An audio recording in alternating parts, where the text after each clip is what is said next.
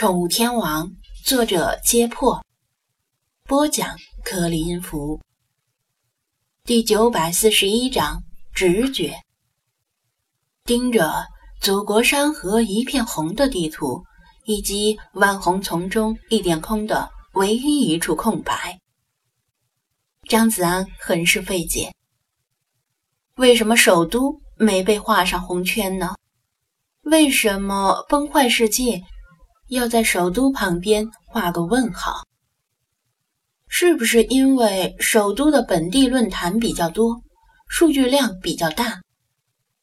他还没来得及完成数据搜集工作。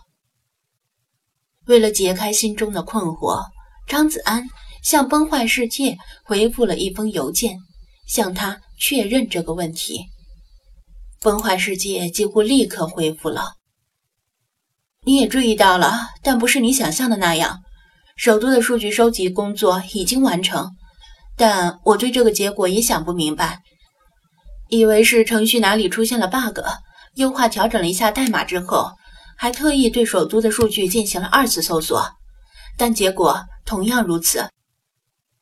虽然有数十次提到了虐猫，但谈论的都是外地或者外国的虐猫事件，没有人提到首都本地有人虐猫。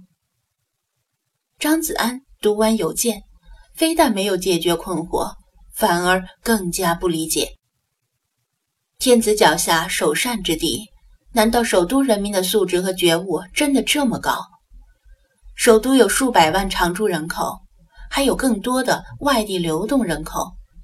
要说这两千万人里没有变态，他是不信的。或者是首都的网警特别给力？一旦有人提到虐猫，就立刻把帖子咔嚓了，这未免有些小题大做。王景应该有更重要的事情要做，这就更奇怪了。张子安继续回复：“那你对这个问题有什么看法？”崩坏世界，我觉得很诡异。不仅是首都没有虐猫事件。还有近三个月以来，全国频繁发生虐猫事件，以及滨海市虐猫事件频率异乎异乎寻常的高。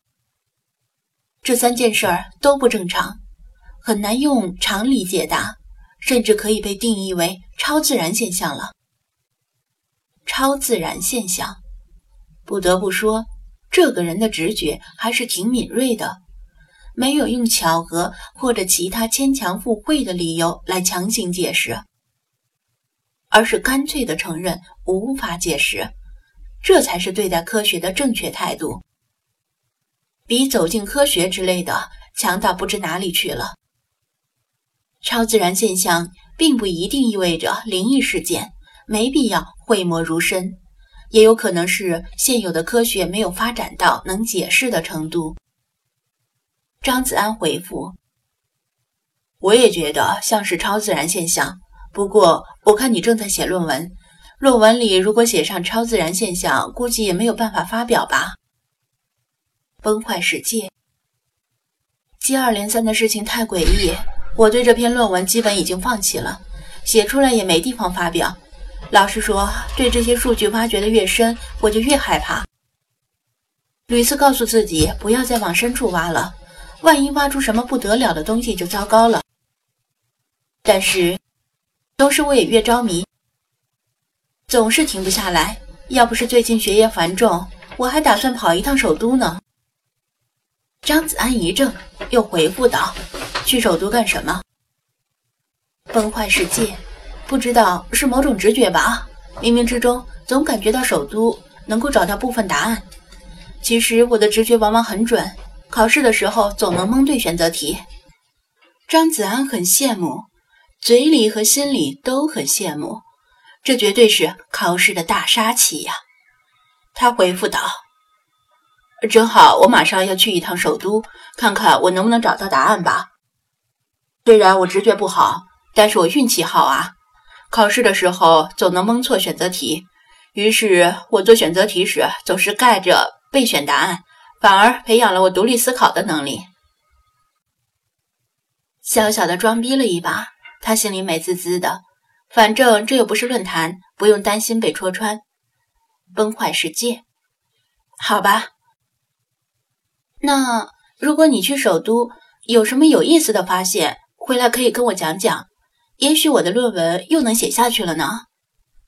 张子安满口答应，他也很想找到问题的答案。无论如何，这趟首都之行是必须要去的。至于能不能找到答案，那就听天由命吧。两人约好，等过几天他从首都回来之后再联系。时间一晃到了晚上，结束白天的营业，店员们结伴离开。王乾、李坤、蒋菲菲先把鲁依云送回对面小区的出租房。尽管他总是说不用送，但他们还是坚持要送，反正就是额外走几步路而已。然后他们三人同路。返回滨海大学，张子安拉下卷帘门，把一楼的灯熄灭，仅留着角落里一扇小夜灯提供微弱的照明。幼犬们趴下安歇，幼猫们精神依然很足。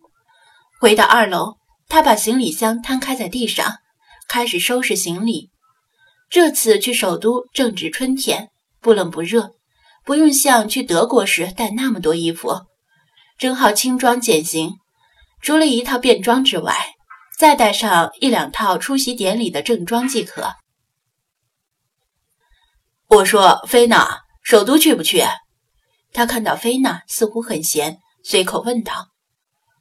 菲娜蹲坐在窗台上，尽管外面已经是黑夜，但他的视力并未受到多少影响。他居高临下注视着来来往往的行人和车辆。神态威严，换言之，就是时刻保持装逼的嘴脸。首都，本宫没兴趣。他打了个哈欠，说道：“神国首都的繁华，本宫都看腻了，更何况区区人类的首都？这个可不一样，滨海市跟首都可没法比。”你看滨海市，一到夜里外面就冷清很多，但是首都可不一样，夜里和白天同样繁华。张子安介绍道，并且神秘兮兮地说道：“而且我有某种直觉，去了首都之后，也许能找到猫神雕像的线索。”哦，你此言当真？菲娜慵懒的语调顿时消失无踪。目光中迸射出点点碧芒。他从两千年起就与猫神雕像所代表的邪神崇拜势不两立。自从猫神雕像无故失踪之后，他心中就产生了不祥的预感，总觉得远古的邪恶即将卷土重来。为此，他枕戈待旦，在白天吃饱喝足，养好精神。当其他精灵夜里睡觉后，他总是保持着警醒。一旦听到楼下有不明原因的异常响动，他就会一咕噜从公主床里跃出来，冲到楼下去查看情况。猫神雕像一天找不到，他就一天无法安心。当今世界，没有谁比他更深知那些邪神信徒的可怕与疯狂。他绝不希望。重新闻到古埃及的血腥味儿，因此听到张子安的话，他马上打起精神，全神贯注地盯着他。